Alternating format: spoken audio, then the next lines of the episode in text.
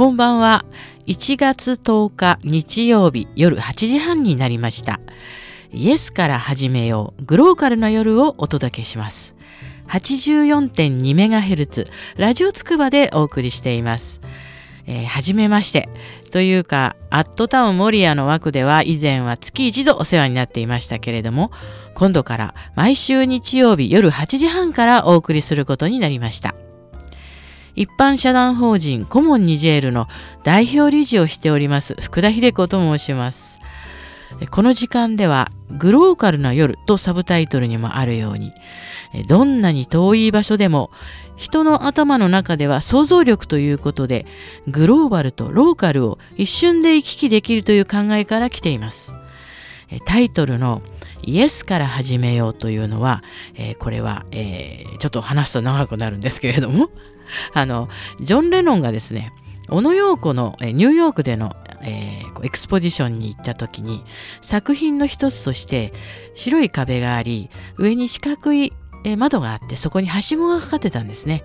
でそこを登って中を覗いてくれというあの作品だったんですけどそこをジョン・レノンがはしごを登りましてその小さな窓から覗いた向こうには何が書いてあったかというとイエスという一文字だけが書いてあったんですね。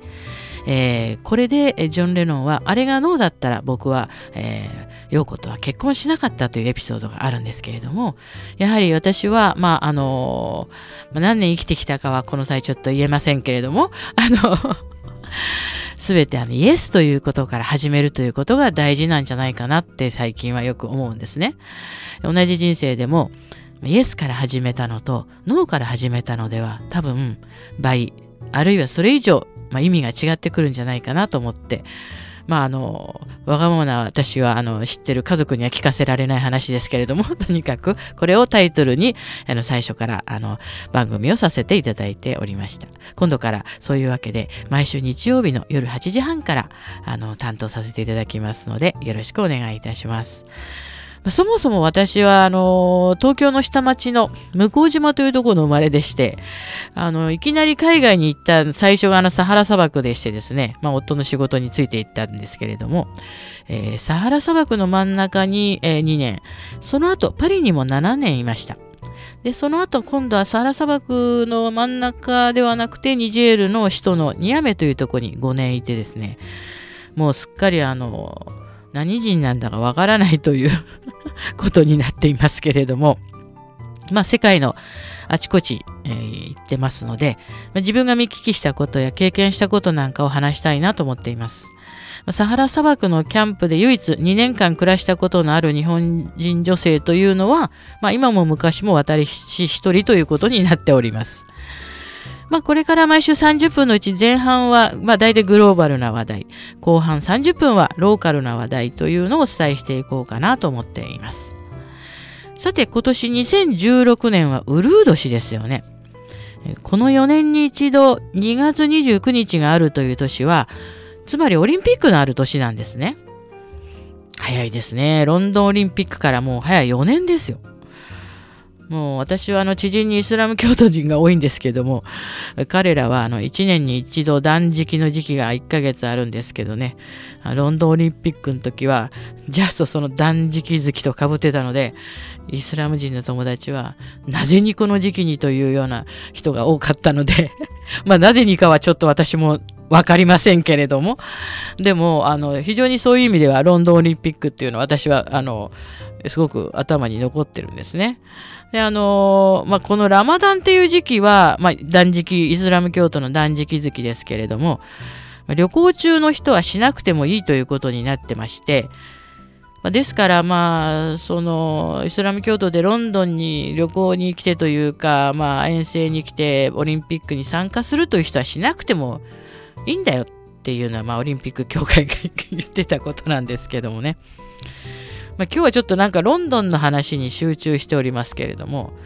まあ、ちょロンドンといえばもう私には苦い経験がありまして今から10年ぐらい前のことですけど1週間ほどロンドンの中心に滞在したんですね。そしてちょっとあちらこちら回ることがあったんですけれども、まあ、滞在したホテルがハロッツのすぐ裏のいかにもロンドンの小さなホテルってとっても素敵な場所だったんですね。で近いので、まあ、ハロッズにはよく行くわけですよ高いですけれどもであそこはあのご存知のようにリュックサックを背負った人は注意されましてあの、まあ、そういうバックパッカーはやめてくれと。でまあ、リュックサックを下ろして入るか何かしてくれということで私の友達の一人はもうあのそう言われるとニヤニヤ笑って、まあ、これならいいでしょうみたいなあのリュックサックを前に移動してですねあのカンガルーじゃないんですけど前にリュックサックを背負ってそしてあのよくハロッツに入ってたんですけどね。であのこの時あの非常に英語の堪能な女友達2人と一緒に、まあ、行ってたわけですけれどもそのうち1人がですね旧のポンド紙幣を今の新札に変えたい。これはあのそこら辺でできなくて、まあ、イングランド銀行というすごいもう金融の中心シティにあるあの、まあ、すごい中央銀行ですねイギリスのそこに行かないと変えてくれないっていうことで、じゃあまあ行きましょうかと言って、3人で、まあ、イングランド銀行に行ったわけですね。これはまああのシティの中心のスレッドニードルというところにあるんですけど、まあすごい建物で、まあ、よくスレッドニードルのなんか老婦人とか言われてますけど、まあ、それはそれはすごい建物でですね。まあ、ここに閉まるのが5時だから、まあ、それまで行けばいいと思っていたんですが、思いのほかちょっと時間がかかってしまってですね、あのイングランド銀行に着いたのが大体5時直前だったんですね。でまたこれで閉まってしまうとまたこの滞在中に再びここまで来なきゃいけないということで、まあ、3人走ったわけですね。イングランド銀行が閉店間際。しかもバックパッカーのアジア人3人がですね必死の形相でイングランド銀行の正面から突っ込んで入っていたんですからこれ皆さん想像するようにですね当然あのピストル持った写真にバッと出てこられましてですねまあ本当人生一度の取り押さえられ、取り押さえつけられたっていう経験があるんですね。もうあの、そりゃそうですよね。もうなんか、もうどう考えても、なんか自爆なんとかじゃないんですけれどもそしてあのもう取り押さえられてですねもう3人そんな経験したことありませんからもう動揺してというかパニックになりましてその2人は英語がものすごくできるはずなのに警備員に何しに来たって聞かれた時に何と言ったと思いますか？英語ができるのに I don't know って言ったんですよね。I don't know って私もわかる言葉で。それでもピストルを突きつけられてですね、I don't know って、もうこれ撃たれるんじゃないかと私は本当に思ったんですけどね。そしてあの警備員が、とにかくなんで来たんだと、3人でここに。って言ったら、まあ、ようやくなんか我に返ったのか友達がこの震える手でポケットから旧ポンド紙幣を取り出しましてこれを診察に買いに来たと英語で可能なくような声で言ったんですねそしたらまあ警備員がですねなんかもう呆れたというような顔してあのそんなに診察に変えてほしきゃ俺が変えてやるっつってあの神経病が ポケットから診察を出してその場で投げつけるように変えてくれたというそしてもう出ていけ風な感じでですねこのスレッドニードルの老婦人の建物から私たちは追い出されたわけですけれどもまあロンドンというとこういうもうあのすぐこの事件がアイドントの事件と私は言ってるんですけれども、まあ、あの思い出されるわけですね。あのまあ、ちょっとウルード氏の話からロンドンオリンピックの話になって、まあ、ロンドンといえばというような話になってしまったんですけれども、まあ、ロンドンというところはやはり皆さんも一度は必ずもう行ってみられた方がいいと思いますし何度も好きな方は行ってらっしゃるでしょうし、まあ、本当によくね物価が高いとこだという印象がありますね。あの皆さんアフタヌーンティーというのご存知ですか？アフタヌーンティーというのはあのこう3段ぐらいにお皿が重なっていてそこにあのサンドイッチとお菓子といろいろ盛り合わせてあって、まあ、ゆっくり午後あのロンドンの婦人イギリスの婦人たちは、まあ、貴族の人たちは紅茶を飲んでそしてあのだんだん後半からお酒に変わっていってですね延々と、まあ、お茶やお酒を飲んだりしていくという時間なんですね。でこれ必ずこのサンドイッチにはきゅうりが入っているという伝統があります。そしてあのまああのアフタヌーンティーを楽しむわけですけれどもまあロンドンのブラウンホテルというまあそのアフタヌーンティーの本家本元みたいなところでまあその当時もその時一度アフタヌーンティーをしてみようじゃないかと言って行ったんですね。であの大変もう落ち着いたインテリアで。まあ大体こう貴族のなんか人たちみたいな人たちが、まあ、飛んでるんですけどまあ料金がですね大体、えー、1万数千円という感じの料金で。いやいやいやいやこのアフタヌーンティーといえどもちょっと日本で飲むアフタヌーンティーとは桁も規模も違うなっていうまあ、その時間をブラウンズホテルのあのラウンジの時間を買うということかもしれませんけれどもまあロンドンはね本当に刺激的なあの街であの私もいろいろなとこ行きましたけれども独特のあのまあ日本人には割とちょっと合ってるかもしれないなってやはりあの思いますね。深いつながりもありますし。アンティークの家具もあのフランスの家具ほど華麗ではなくてまあロンドンのあのイギリスのアンティーク家具っていうのは非常に日本の家屋に合うんですね。ですからちょっとやはり、えーと、イギリス好きの方と違う方とは分かれると思いますけれども、まあ、今日はちょっとそんなあの第1回目の放送で自分のあの取り押さえられた話をしたのもなんなんですけれども、まあ、これからもこんな感じでやっていきたいと思います。まあ、あのちょっと前半はね、くずこんな話をさせていただいたんですけれども、ではあのまたちょっとお休みいただいて、また後半の話に行きたいと思います。イエスから始めよう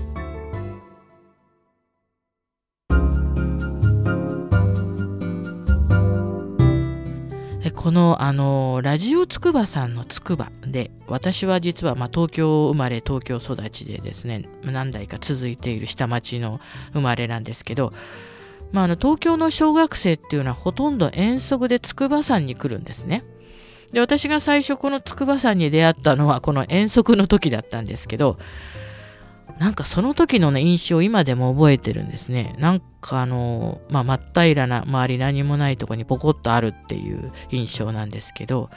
なんかこうすごく好きだなっていうかこう正々とした何ていうのかなこう本当に相性がいいというかあ筑波山ってなんか自分好きという感じが覚えてるんですね子供の頃の。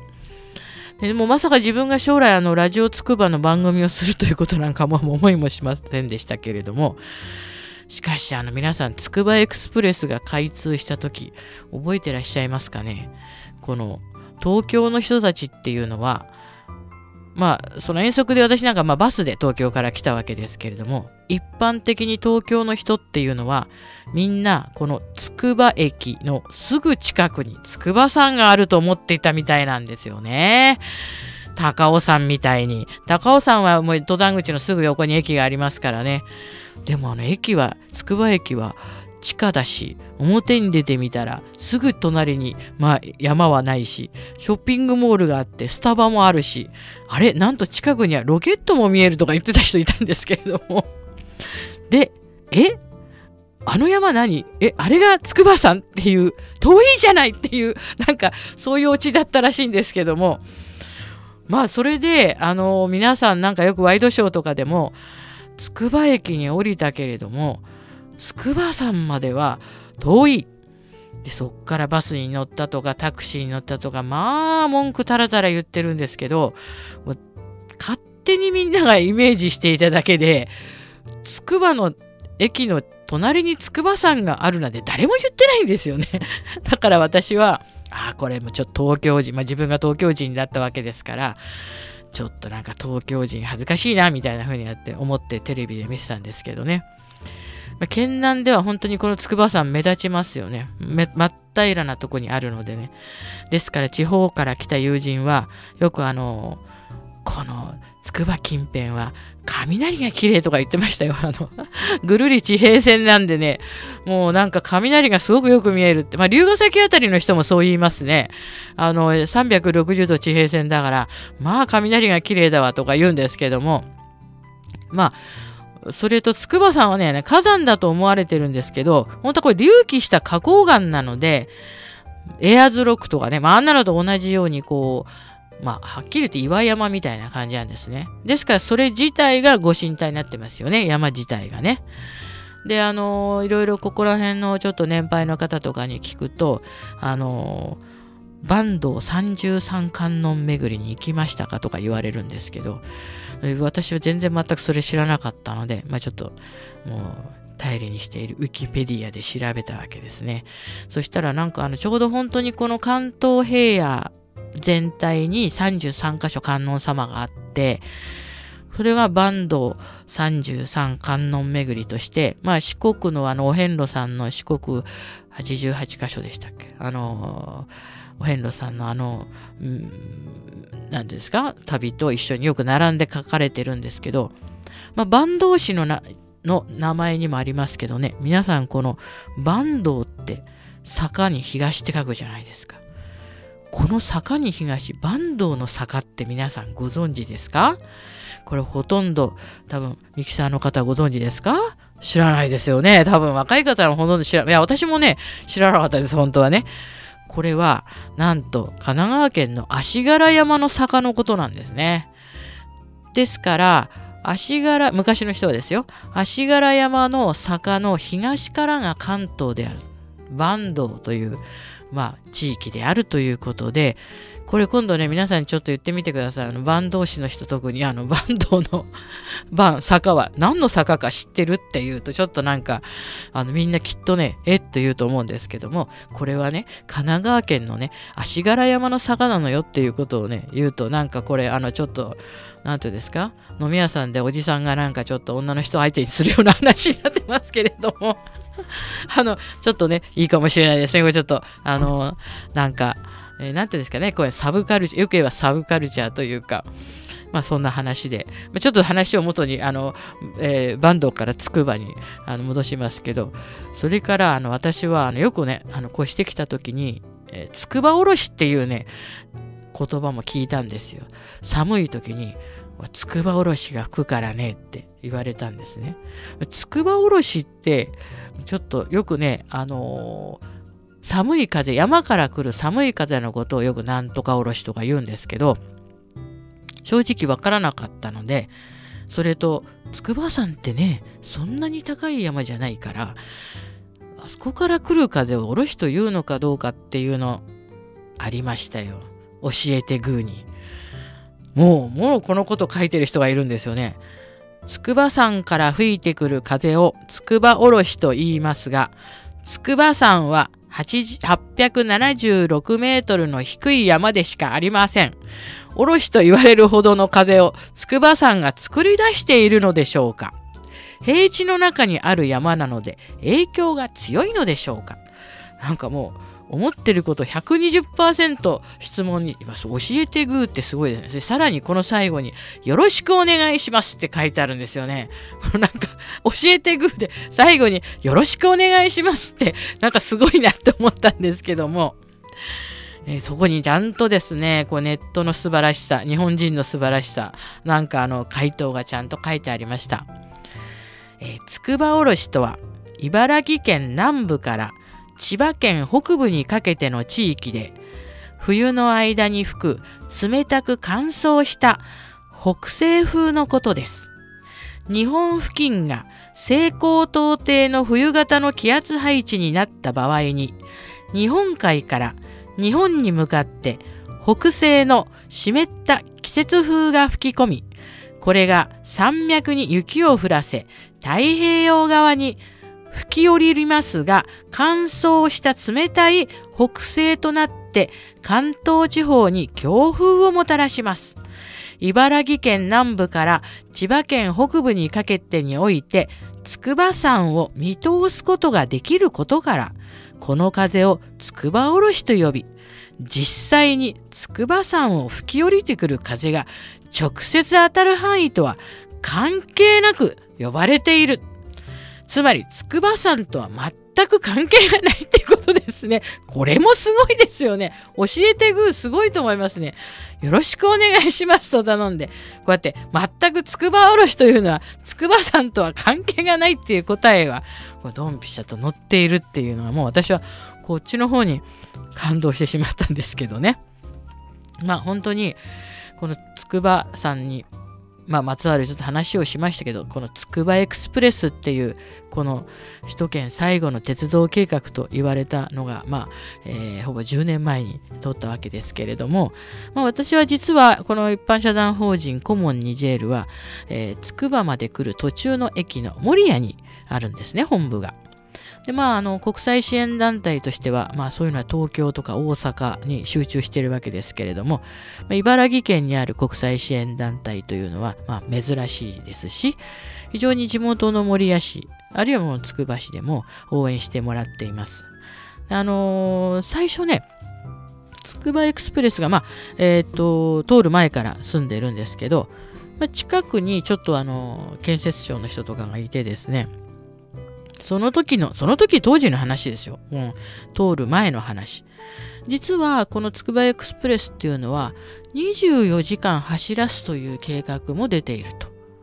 それは今後日本東京でですねまあ震災など大きな何か地震とかがあった場合に、えー、止めている電車を動かすというのはすごく時間がかかりますので、まあ、何かあった場合は常時動かしているこのつくばエクスプレスでどんどん北に人を、まあ、逃がすというか運ぶというか、まあ、そういう計画も出てるんですよねっていうのを聞いたんですね。ですからこのつくばエクスプレスというのは、まあ、あのいろんな目的があって、まあ、作られたんだなっていうのも分かりますね。であの乗ってるとレールのつなぎ目とつなぎ目が長いので非常に乗り心地がいいとちょっと鉄オタの友達とかはね言ったりするんですけども。まああのつくばエクスプレスで今やこのえー、まあ、筑波山のすぐ隣に駅があるわけではないんですが、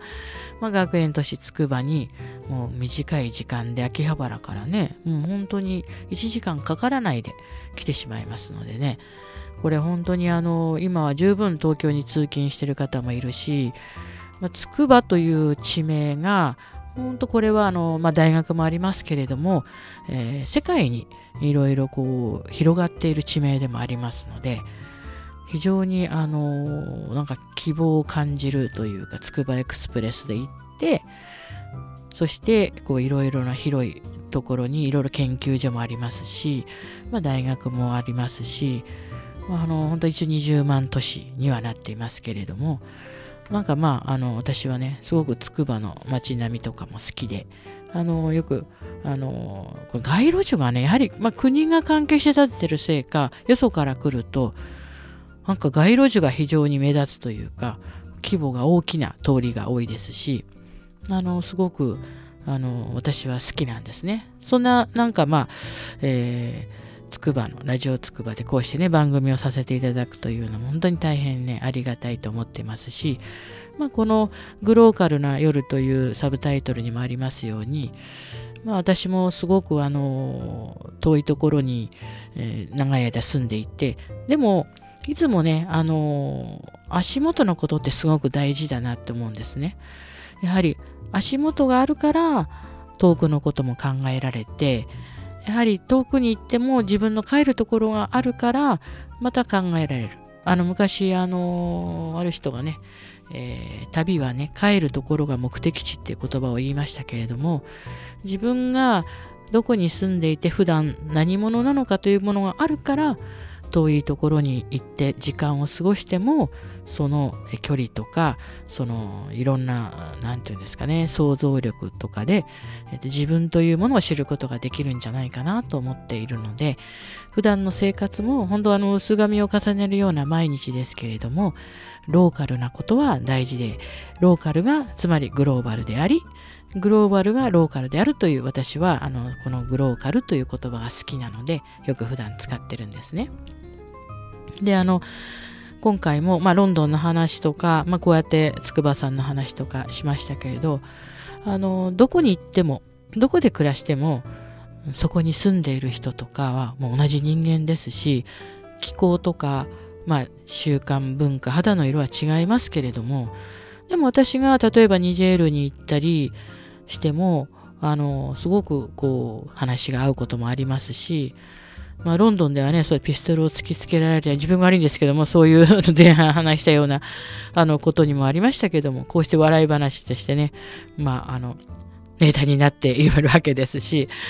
あの、世界中を歩いてみて思うのは、何かやっぱりこう、自分が見聞きしたことっていうのは、ちゃんと自分の中の、まあ、本棚、頭の中の本棚にこう入っていて、それがね、何年も眠って思い出されることもありますしあるいはもうすごくね長い間しまわれっぱなしのこともあるんですけどそれが全てなんか自分の頭の中の本棚になっていくのですごくあのそういうことって大切かなと思ってあの、まあ、この番組を始めさせていただいたんですけれどもまあ、あの、本当あのこれからもね、あの、いろいろ、実は前の、まあ、あの時には、あの、ネバール君がね、いろいろ私の番組によく出てくださったんですけど、今度も福田さん寝るネバとか言ってるので、まあ、不定期に彼らにも出てほしいと思っていますし、自分の興味があること、あるいは自分があの皆さんに知ってもらいたいことなんかを、まあ、こう取り上げていていけたらなと思っています。イエスから始めよう。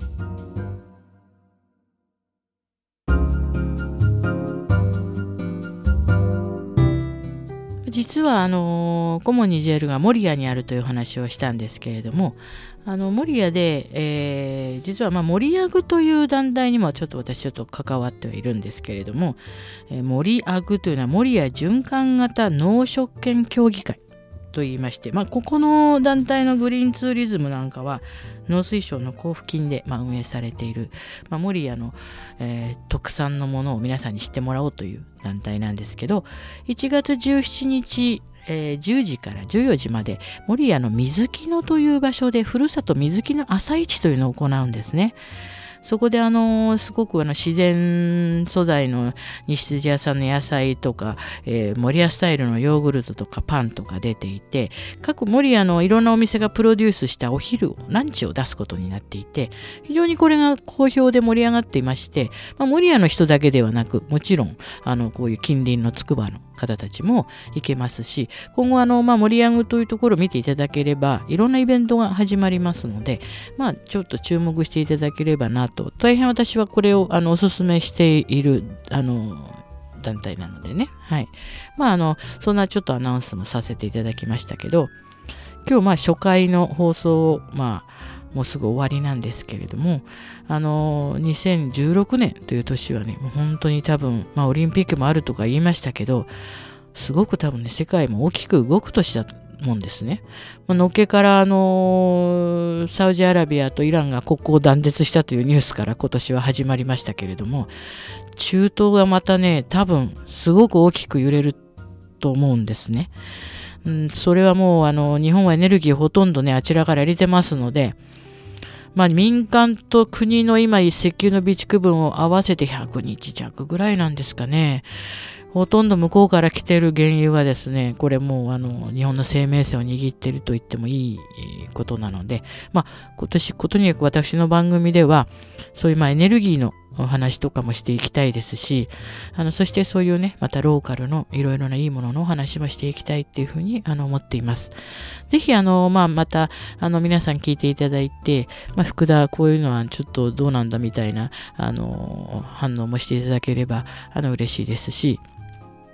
まあ、あの私しか経験ができなかったこととかも少しずつお話ししていきたいと思いますし、まあ、あの私自身が書いたあのニジェール物語というのもあの今制作委員会ができてるんですけどそんなご案内もしたいと思いますし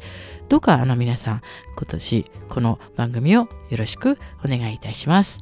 では今回はこれで。では失礼します。さようなら。